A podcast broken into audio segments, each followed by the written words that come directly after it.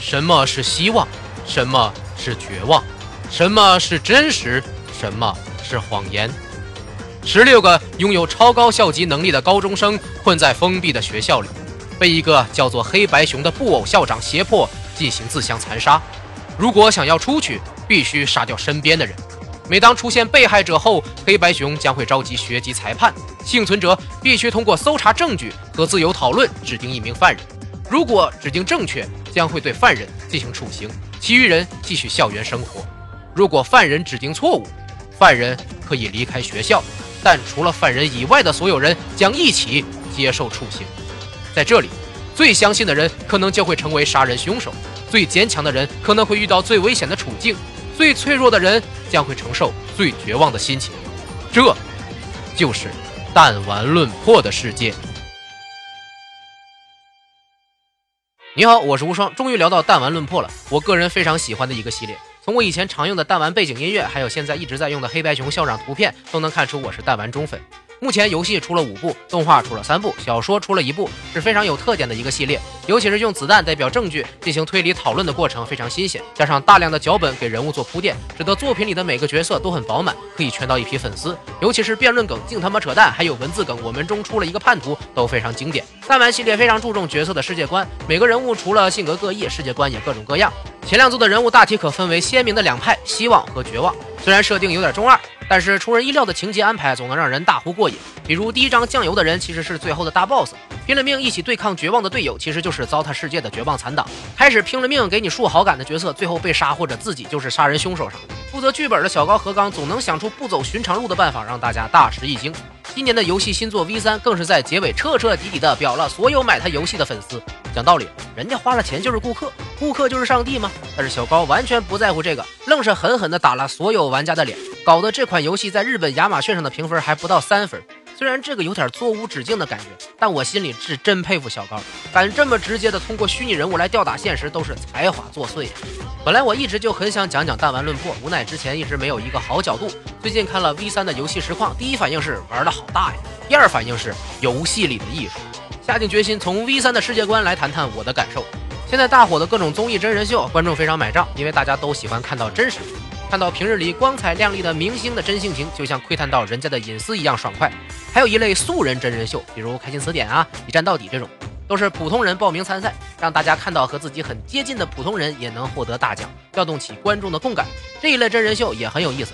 弹丸论破 V 三就运用了后面这种素人真人秀作为隐藏的背景，开始了整个故事。故事前几章都是让人感到亲切的人物设定和不断的自相残杀，总有那么几对 CP 先甜后苦。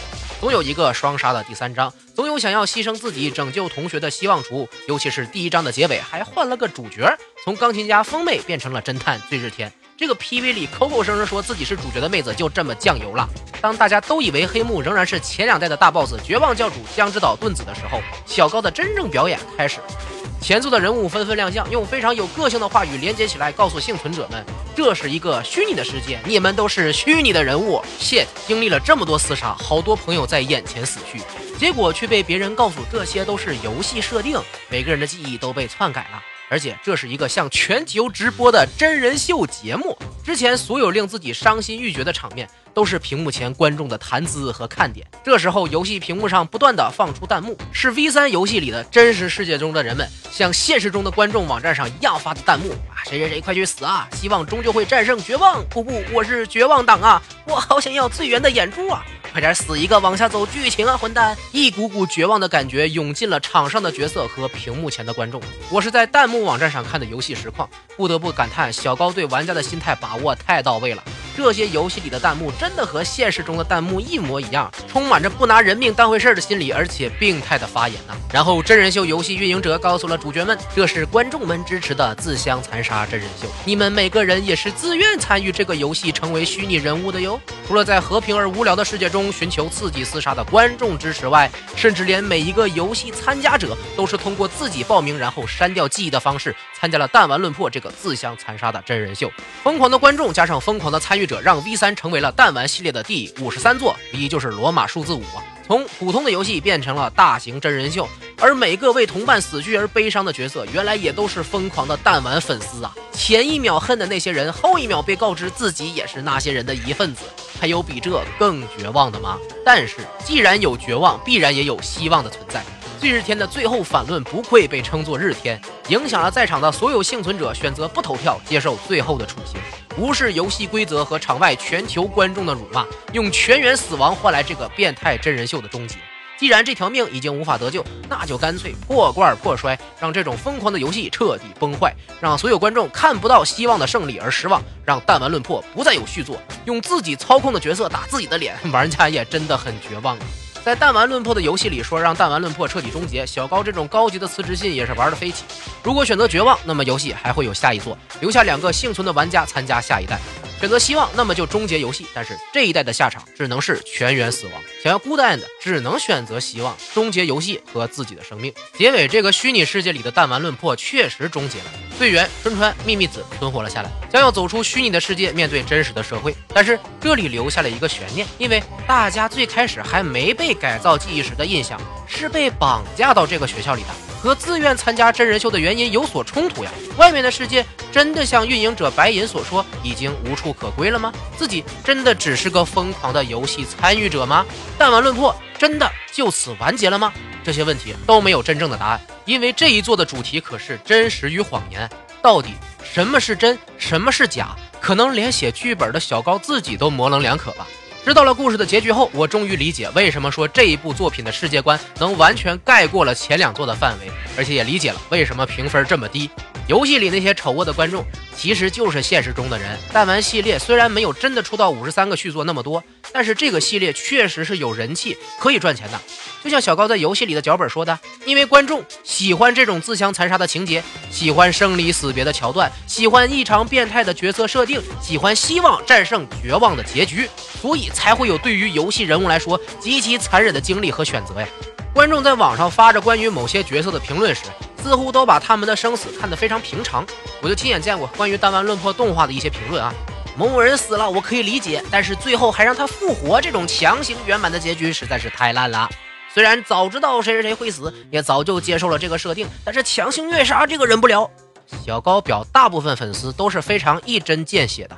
因为就是这些喜欢讨论某某角色怎么死、什么时候死的观众，才会不断的让制作组去想各种新奇的死法和动机，去折磨这些虚拟角色。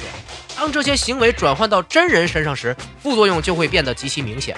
而 V 三则把这种副作用呈现为游戏参加者的叛逆和作品的完结，干脆的承认以前的弹丸都是你们这些观众支持才搞得这么变态的，这次就玩票大的全都结束好了。我身为一个创作者，非常佩服小高的做法。因为我们在构思情节或者人物的时候，都必须经过反复的琢磨，去搭配出自己认为最完美的构架，再呈现出来。